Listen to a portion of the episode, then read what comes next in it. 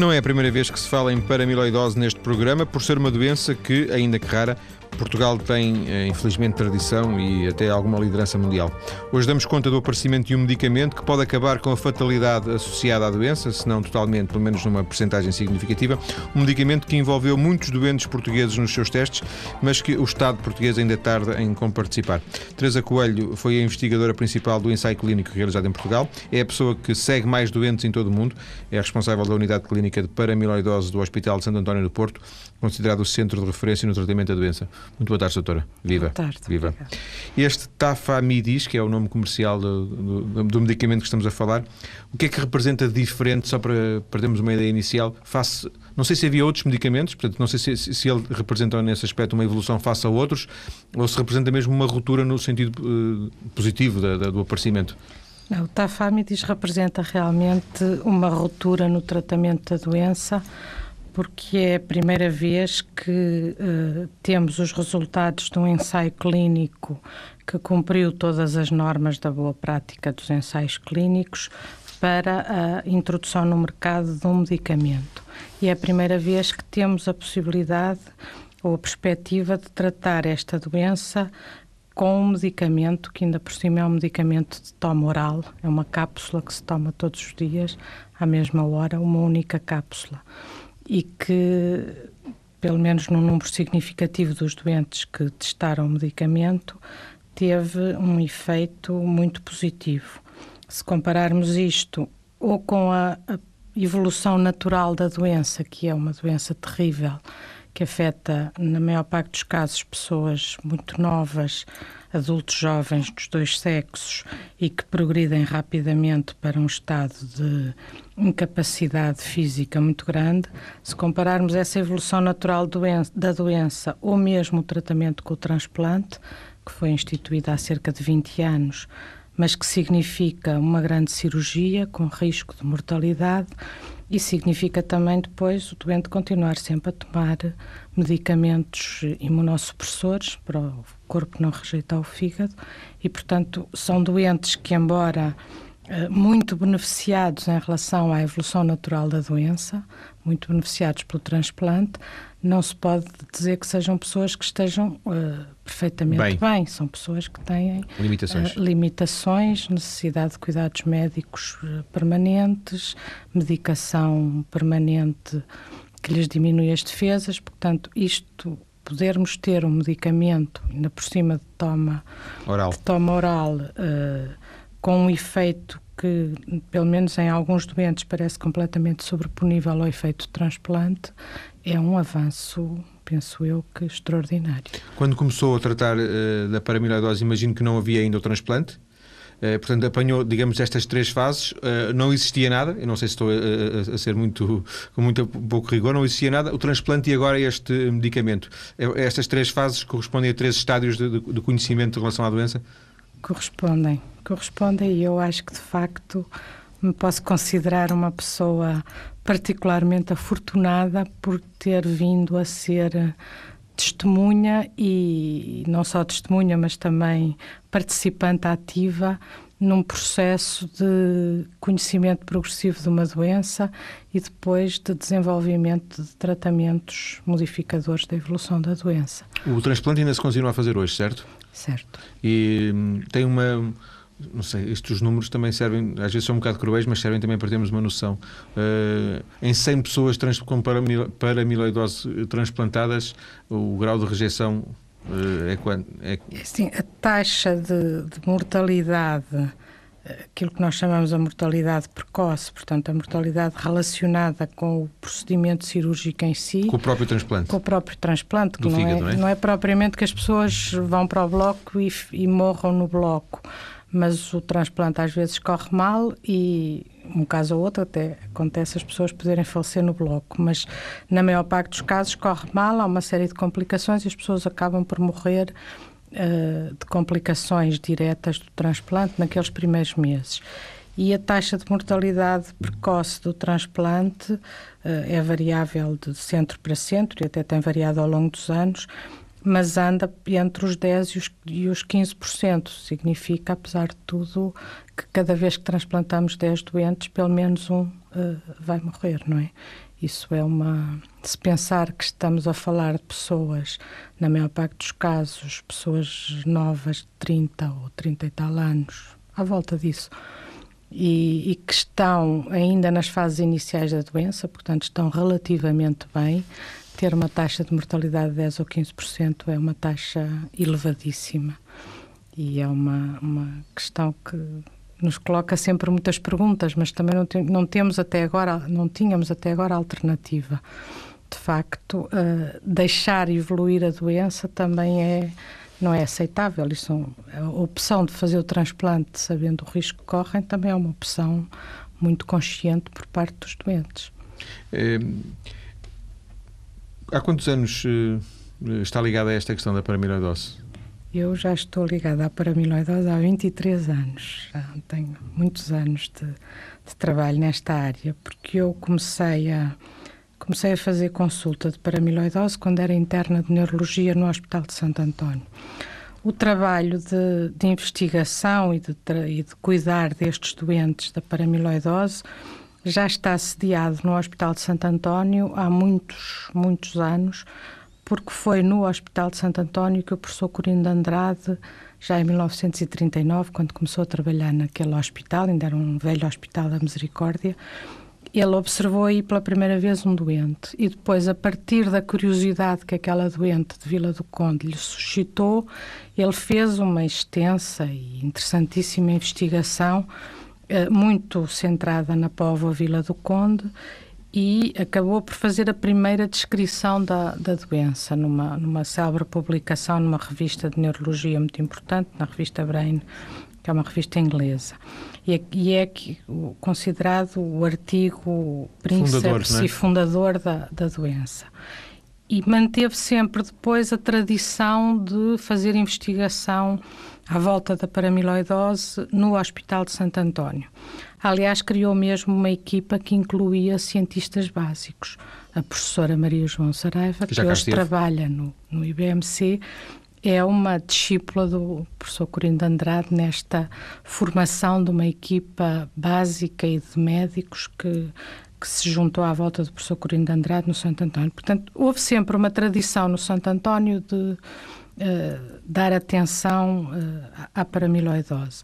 E, portanto, os internos de neurologia do Santo António tinham que fazer consulta de paramiloidose. Não, não havia perigo de poderem escapar. De poderem escapar. Uns gostavam, outros não gostavam. Eu diria que a maior parte não gostava, porque era de facto terrível tratar uma doença desta gravidade para a qual não havia tratamento nenhum. E em 87 nós não tínhamos perspectivas sequer, não, não imaginávamos que a breve prazo ia aparecer o, o transplante.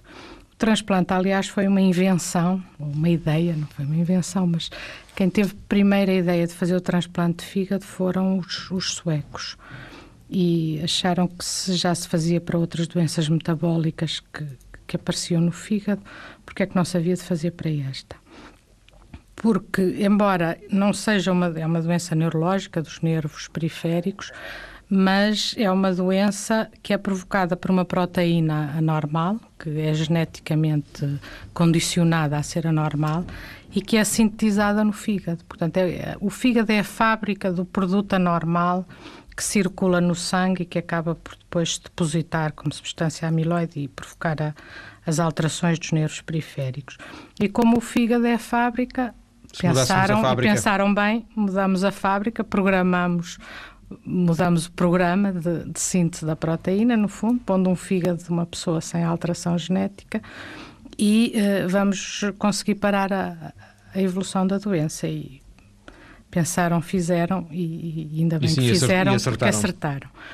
E, e portanto, uh, eu assisti a, a, tratar estes doentes sem, sem grande. No fundo, nós praticamente não fazíamos nada, não é? Tentávamos ir resolvendo os pequenos problemas que os doentes iam a, a, desenvolvendo. Se o doente tivesse uma ferida, se o doente tivesse uma infecção urinária, se, se o doente tivesse um problema de condução cardíaca e precisasse de um pacemaker, portanto, íamos tentando dar pequenos, pequenas respostas ou, ou respostas sintomáticas uh, aos problemas que os doentes tinham. E, de repente surgiu o transplante hepático, foi feito pela primeira vez em, na Suécia em 1990 e o primeiro transplante foi depois feito em Portugal em 1992, até porque o aparecimento do, do transplante hepático como tratamento desta doença é quase contemporâneo do desenvolvimento de programas de transplante hepático em Portugal, que só apareceram em 92. Primeiro em não, não, tenho a certeza se foi primeiro em Lisboa sem Coimbra, não quero ofender ninguém, mas foram quase ao mesmo tempo, apareceram os, estes programas em nos hospitais da Universidade e no, no Hospital Corre Cabral. E, portanto, uh, nós depois fomos começando a ver os doentes a serem tratados com, com este com este processo, que tem os seus, tem os seus problemas, e tem, tem mortalidade e tem morbilidade, mas que apesar de tudo correspondeu a uma mudança uh, marcante da forma deixa, como deixa, os doentes vivem a doença. No, no, fundo, em muitos casos, fez com que a doença deixasse de ser mortal? Sim, certamente, na maior parte dos casos, e, e sobretudo fez com que uma pessoa que adoece aos 30 anos, começa a ter alguns sintomas, sobretudo alterações sensitivas nos pés ou, ou algumas alterações gastrointestinais, eh, faz um transplante e uh, a doença deixa de progredir. Portanto, estas pessoas são pessoas novas que, em vez de verem em dois ou três anos começar a ter falta de força nas pernas, começarem a emagrecer imenso, começarem a ter inúmeros problemas, conseguem, nós ainda não temos historial suficiente para saber quanto tempo é que a situação se vai manter, mas são pessoas que... São precisos mais 20 de, anos, porventura, não é? Sim, mas ao fim de 10 anos de transplante estão como estavam quando foram transplantadas, portanto, e se a doença tivesse evoluído naturalmente, essas pessoas estariam já em fases terminais da doença, não tem comparação possível. Falou um é? bocadinho na, na falta de sensibilidade dos pés, é por isso que se chama doença dos pezinhos? É, é sobretudo porque as, as neuropatias têm esta particularidade. As neuropatias são doenças dos, dos nervos periféricos, que são as estruturas que fazem ligação entre o cérebro, digamos, e a periferia. E, como regra geral, nas neuropatias a a, são as porções mais distais, portanto, é tudo o que está mais longe do sistema nervoso central que degenera primeiro. Portanto, são as, as fibras responsáveis pela sensibilidade dos pés que degeneram primeiro, portanto, as pessoas anestesiam e perdem a sensibilidade à dor e à temperatura primeiro nos pés. E em tempos históricos isso significava que as pessoas faziam feridas e queimaduras sem sentir, podiam ter amputações espontâneas e penso que é daí que vem o nome, portanto, provavelmente ficavam com os pés até mais pequenos, de facto. Sendo que uh, disse, disse, agora mesmo que uh, o o transplante era de alguma forma uma uma esperança que se dava a muitos, a muitos doentes e, e, e, na verdade, tanto quanto é público, foram feitas nestes últimos eh, anos, foram feitos nestes últimos anos vários transplantes de pessoas que estão hoje uh, vivas e, portanto, não estariam, porque, e era, a pergunta era esta, a partir do momento em que a doença se manifesta e é diagnosticada, também pode ser aqui importante esta questão de ser diagnosticada, até que a pessoa entre num estado de morbilidade, porventura, ou, ou até mesmo faleça, é rápido? Não é. Eh, rápido é sempre uma, rápido, uma expressão seja, relativa, cinco, mas 6, é 7 assim, anos.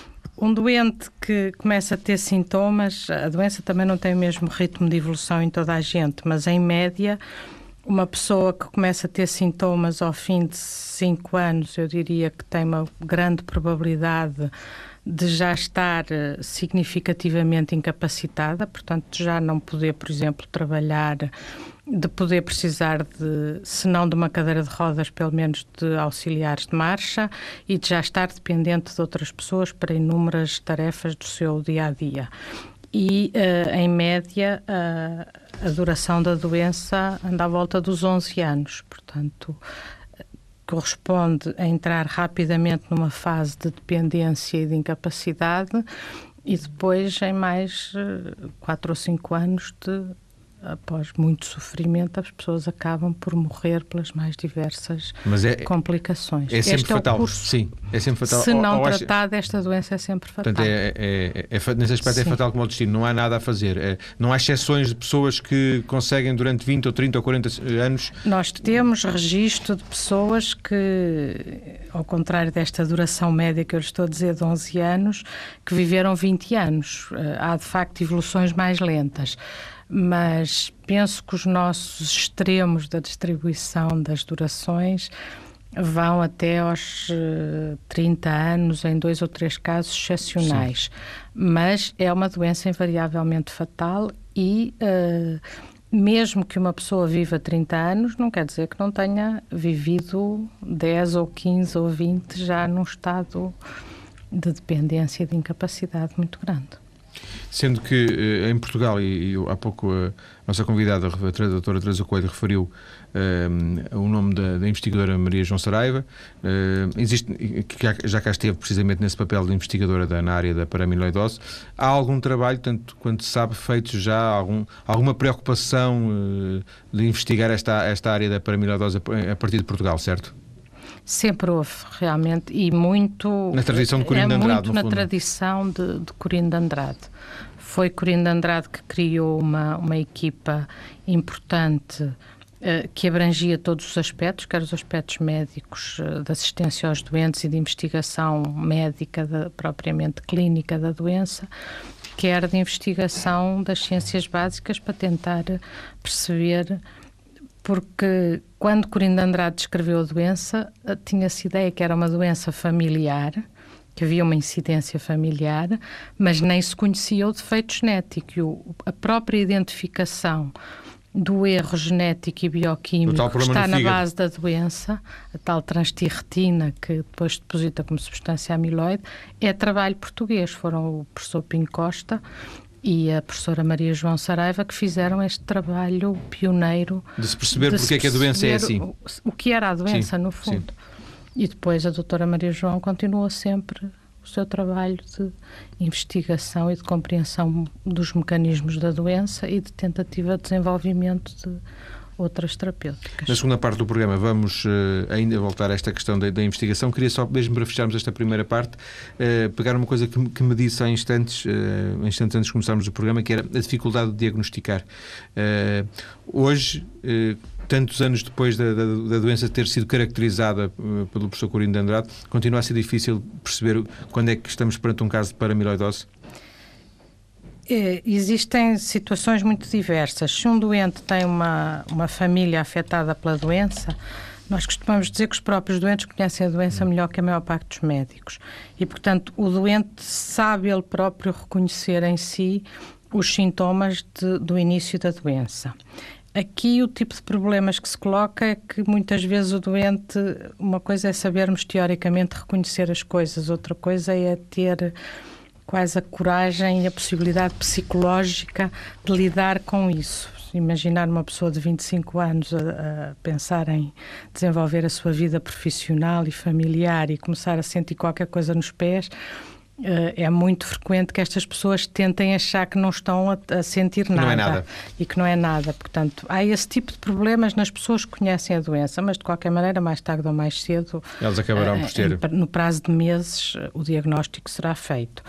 O problema é que há algumas pessoas que não têm doença na família. Uh, e nesses casos em que, ou porque as pessoas conhecem mal a família, ou por outras ah, razões relacionadas com a própria apresentação da doença, em que a pessoa não conhece a doença, e muitas vezes estas pessoas vêm de zonas onde a, a paramiloidose é menos conhecida, menos... conhecida e menos, existem menos casos estas pessoas muitas vezes levam um longo percurso de anos até conseguirem ter um diagnóstico, porque nós costumamos achar que isto é uma doença neurológica, mas isto pode ser uma doença que se, se manifesta, por exemplo, por diarreia e, e, e, e, e torna-se muito pessoa... mais difícil fazer esse diagnóstico. Depois das notícias que são, são já daqui a, a um minuto, vamos falar de, deste tratamento novo da paramiradose, centrando, centrando a atenção nesta, neste novo medicamento, o Tafamidis. Até já.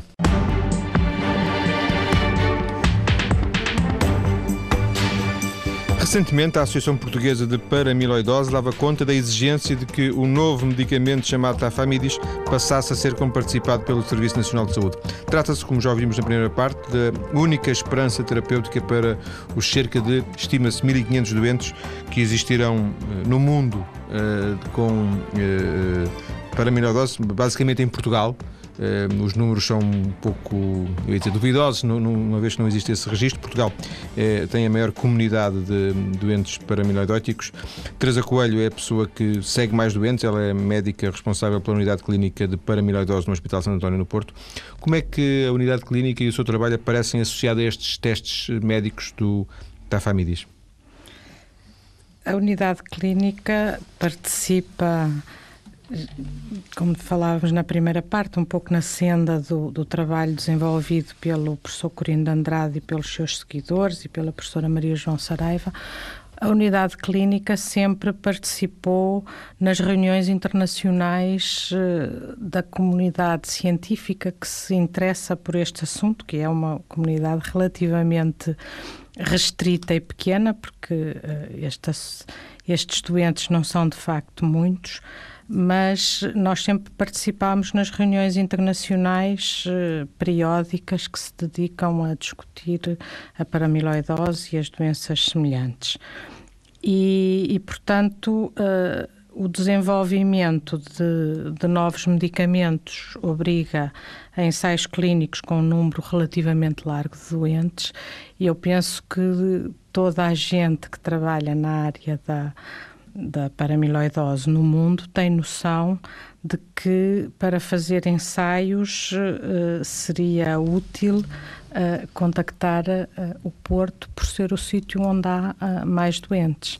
E, portanto, nós fomos há muitos anos, já há uns anos largos, penso que em 2003, fomos contactados uma primeira vez numa primeira hipótese de se fazer um ensaio até com um medicamento que existia no, no mercado e que se pensava que pudesse ter alguma atuação sobre a paramiloidose, acabámos por uh, razões diversas de, de negociação das condições desse ensaio, por não participar nesse ensaio, mas o mesmo grupo de investigadores que estava por trás dessa primeira proposta uh, desenvolveu este segundo medicamento mais específico, já era um medicamento novo, e contactou-nos, eh, penso que com a, a, clara noção de que nós somos o centro do mundo que trata mais doentes e onde se concentram mais doentes.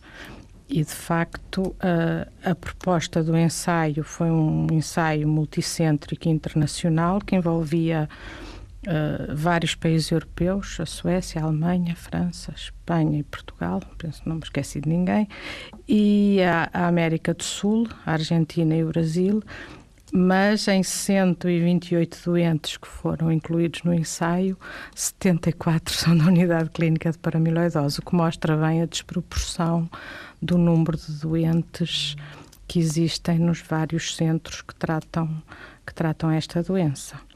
Uh, e, e, penso que é, é, é, muito por aí que, que, que as pessoas percebem que, claro. que, somos, que somos úteis para a realização Vocês agora é, seria incontornável contactar-vos, não é? Penso que sim. Um, já agora, por curiosidade, estes 74 foi o que disse, não é? 74 são hum, que percentagem do total de doentes que vocês uh, acompanham? Nós acompanhamos em média na, na unidade e por, por ano uh, 700, 800 doentes, mais ou menos. 10% mais ou menos. Uh, uma grande parte destes doentes, destes 700 doentes, já foram transplantados, portanto seriam certo. doentes que não estavam candidatos a ser participantes em ensaios terapêuticos. E, e portanto, eu penso que de uma forma geral, com alguma variação, evidentemente, em cada ano nós diagnosticamos 100 novos casos na unidade. Portanto, estes 70 doentes é uma porcentagem importante dos doentes que, na altura em que nós estávamos a incluir doentes no ensaio, se apresentaram como estando a iniciar a doença. Já agora, por curiosidade, eh, como é que se. Não sei, é porque há aqui um grau de discricionariedade. Uns são, são incluídos, outros não são, isso é, gera incompreensão entre os doentes. Eh, eles, por regra, estão receptivos a fazerem parte disto como uma esperança? Olha, isso foi uma das, das coisas que eu aprendi com, a, com este trabalho, deste ensaio, e que me tem deixado, de certa maneira, uh, espantada e ao mesmo tempo encantada com os, com os doentes. Porque eu penso que não gera muito discrecionalidade, porque nós tínhamos muitos doentes para, para incluir e o laboratório estava interessado em que nós incluíssemos o maior número possível e, e, portanto, nós, à medida que fomos tendo doentes que, que, eram, que estavam a adoecer e que preenchiam os critérios do protocolo do ensaio, porque havia uma série de, de regras e de condições que os doentes tinham que preencher, fomos propondo aos doentes serem, serem incluídos. Havia aqui um problema complicado que era o doente tinha que optar entre o transplante e o ensaio. A maior parte dos doentes que nós incluímos até estava em lista de espera de transplante, mas sabiam que iam esperar muito tempo. Na altura, a lista de espera de transplante chegava aos 4 anos para os doentes do grupo O. E, e, portanto, os doentes sabiam que, mesmo estando em lista de espera, uh, tinham uh, tempo suficiente para estar no ensaio durante 18 não, meses. Não teriam muito a perder esses. E só, sim, era uma. Aliás, eu ainda outro dia estive a falar com um doente que dizia: Eu não entrei com, para isto com nenhuma convicção de que isto fosse para funcionar, mas a senhora propôs e, e eu não tinha nada a perder, claro. passei a esperar 4 anos. Pronto, e de facto, muitos destes doentes que estavam em lista de espera depois quando o medicamento começou a mostrar que realmente resultava, foram pedindo para ser suspensos da lista de transplante até ver como é que as coisas evoluem. Portanto, vocês meteram o, o, os 74 que, que, que vos tinham pedido, mas ainda teriam mais se fosse necessário? Sim, ao longo. É evidente que isto também precisa de algum tempo, não é? Nós vamos fazendo as consultas e vamos incluindo doentes. Sim. Nós incluímos doentes entre janeiro de 2007 e novembro de 2007. Mas se tivéssemos mais tempo, teríamos mais uh, possibilidade de incluir mais doentes. E ao fim de quanto tempo se começaram a revelar os resultados? Ao fim de um ano já se já se vê que, que há um efeito. Nós não tínhamos nós não tínhamos que ver os resultados durante o ensaio, porque o ensaio é duplo cego e é exatamente isso quer dizer que nem o doente nem o médico está a observar sabe se o doente está a tomar medicamento ou placebo. 50% dos doentes estavam a tomar hum. medicamento, 50% estavam a tomar uma cápsula que era igual à dos outros, mas que não tinha nada lá dentro. E que é, eles não sabiam que eram placebo? Nem eles, nem nós. Uh, é certo que, em é que alguns casos é, é feita por um sistema informático às cegas e ao fim dos 18 meses é que se uh, foi ver se um grupo e outro tinham comportamentos diferentes e é isso que permite dizer que os resultados são positivos, porque há de facto um comportamento diferente quem estava em placebo e quem estava em medicamento. Mas também é verdade que ao longo do, do, do, dos 18 meses do ensaio nós tínhamos a percepção de que havia doentes que estavam a evoluir como nós esperaríamos que estivessem a evoluir uh, se não tivessem a tomar nada. E, portanto, lembro-me ter uma vez conversado com um doente que ele dizia, oh, doutora, isto está a correr como se não fosse nada. Placebo, eu disse, pois, eu não sei se você está em... Eu não sabia, não é? Eu não sei se você está em placebo ou em medicamento. Mas eles, eles eram avisados que poderiam estar, ser... Uh, sim, sim, sim, isso faz parte do consentimento informado. E ele acabou até por desistir e, e, e, ser, e pedir para ser transplantado, até porque tinha chegado a vez dele na lista de espera.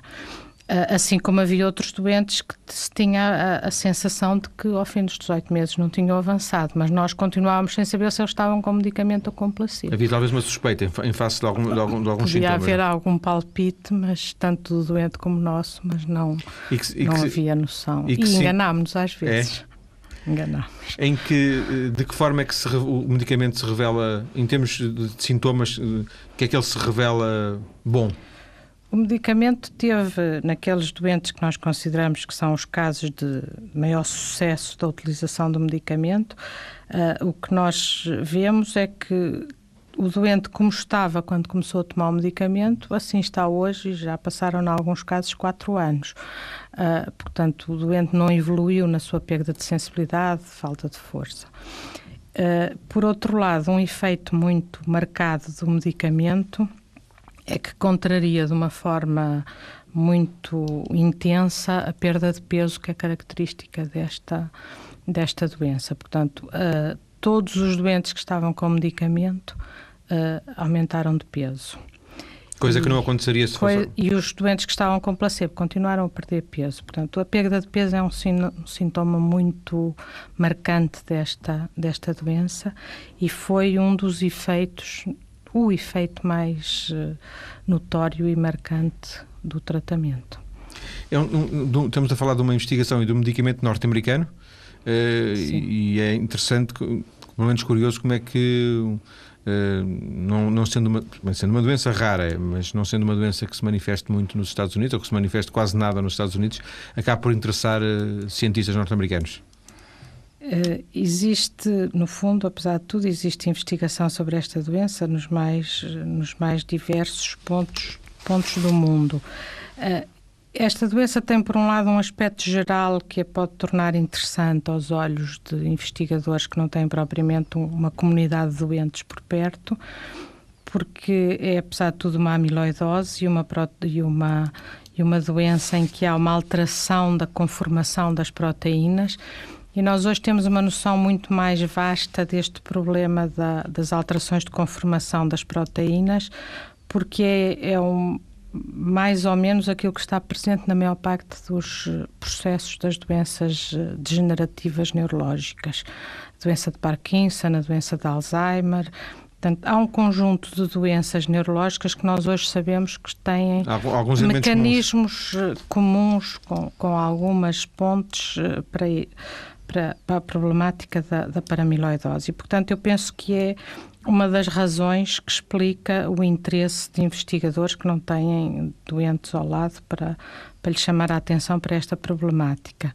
Por outro lado, nós hoje também sabemos que as amiloidoses provocadas por alterações desta proteína da transtirretina, que no caso português a alteração da transtirretina é uma alteração de causa genética, portanto é o código genético que está errado, mas também sabemos que a, a tal proteína, a transtirretina, normal, a que todos nós temos em circulação no nosso corpo, pode com a, com a idade e em idades avançadas, uh, provocar uma amiloidose cardíaca. E nos Estados Unidos eh, já existe o reconhecimento desta, desta realidade das, das amiloidoses senis cardíacas e eu penso que também há uma boa razão para, para se haver gente interessada no tratamento desta Ainda doença. que, tanto quanto eu percebi, não, não, esta, esta investigação norte-americana não tenha partido do zero eh, em termos de, de trabalho norte-americano, antes tenha, tenha vindo aqui ao Porto, é isso? Esta a, a investigação deste, deste medicamento tem uma história muito engraçada que começa no, na identificação em Vila do Conde de um doente que tinha uma forma muito que nós na altura em 1992 chamámos uma forma benigna da apresentação da doença. Era um doente de Vila do Conde que nós até pensávamos na unidade clínica que já tinha falecido e que a Clínica Geral de Vila do Conde nos veio dizer vocês devem se ter enganado no diagnóstico em 1971 porque este doente continua vivo e relativamente bem. E nós descobrimos então que esse doente tinha, para além da alteração genética característica da paramiloidose, da, da mutação da transtirretina que nós costumamos encontrar nos doentes, tinha outra mutação. Portanto, ele não tinha uma, mas tinha duas. E o que o trabalho da professora Maria João Saraiva permitiu ver logo eh, que se começou a tentar perceber o que é que aquele doente tinha de particular, o que o trabalho dela mostrou foi que a presença de uma mutação estabilizava a proteína com a outra mutação. E foi neste trabalho de, de se perceber que, afinal, estabilizar a proteína, a proteína é formada por quatro blocos diferentes e que habitualmente estão juntos e começou-se a perceber que provavelmente o, o, passo inicial da formação da tal substância amiloide é exatamente a separação desses blocos. blocos. E o que esse doente tinha de particular é que era mais difícil desagregar os blocos porque a tal outra proteína com outra mutação estabilizava os quatro blocos. E isto inspirou um trabalho? E isso inspirou o trabalho depois do tal investigador americano, que Jeff deu origem. Kelly, que, uh, que trabalha no, na Califórnia em San Diego e que veio a, a tentar começou a tentar procurar medicamentos que estabilizassem a, a transtirretina e depois foi daí, daí chegamos ao, ao tafamidis, que já é um que é um medicamento que já existe à venda neste neste momento. Não. Não. É, o, esta, a criação de medicamentos novos é sempre um processo moroso. E, infelizmente, para quem está à espera de um medicamento para se tratar de uma doença com a gravidade destas, eh, parece certamente uma eternidade, mas nós estamos dentro dos prazos habituais. Portanto, nós acabamos o, o ensaio, fizemos a análise dos resultados e o, o todo o processo de pedido de autorização de introdução no mercado do medicamento foi submetido à Agência Europeia do Medicamento. Mas ainda está em apreciação na Agência Europeia do Medicamento, que depois partilhará essa apreciação também com o nosso Porque Infarmed. Eu li, li alguns dizer que os doentes franceses já, já tomam Pois, o problema é esse, é que em França existe um sistema que permite que os medicamentos órfãos, que são é a designação que nós damos para os medicamentos que tratam doenças raras, que os medicamentos órfãos entrem uh, mais depressa, sim. mais depressa, com autorizações excepcionais de utilização. Autorizações excepcionais que nós também temos em Portugal e que temos estado a tentar negociar se podemos, por esse processo, introduzir o medicamento rapidamente. Portanto, a questão não é tanto se ele é ou não comparticipado, é, primeiro, primeiro tem que aparecer o medicamento, é isso em Portugal? Primeiro tem que ser autorizado e, e, essa autorização é que tem sido um bocadinho mais lenta do que todos gostaríamos. Mas também é, é preciso aqui dizer que uma coisa é a pressão dos doentes e a pressa dos doentes, que se, claro que todos nós compreendemos que se tem uma doença muito grave uh, e tem ideia de que há um medicamento que ainda por cima tem um perfil de segurança muito bom, tanto quanto nos foi dado ver no ensaio, Uh, a pessoa quer desesperadamente ter acesso àquela, àquela cápsula, não quer saber se demora ou se não demora, ou se é há regras ou se não há regras. Mas também temos que compreender o outro lado da questão, que é que há regras e que é preciso uh, definir as coisas. Nós temos estado a, a, a fazer o que podemos uh, nesse sentido, tornar o processo mais rápido. E eu neste momento estou convencida que entre negociações entre o Infarmed, o Ministério, a farmacêutica e os médicos que tratam os doentes, que nos vão permitir dentro, durante este ano, uh, de uma forma ótima, neste primeiro semestre de 2011, esperemos fornecer um medicamento, poder ter medicamento para que... dar a mais doentes mas ainda vamos ter que definir quem são os doentes que de facto poderão beneficiar do medicamento. Agradeço à doutora Teresa Coelho ter vindo à TSF para esta conversa, em que conhecemos um pouco do seu percurso e falámos bastante deste, desta nova esperança, desta esperança terapêutica para os doentes com paramiloidose. Muito obrigado, boa tarde. Muito obrigada, eu.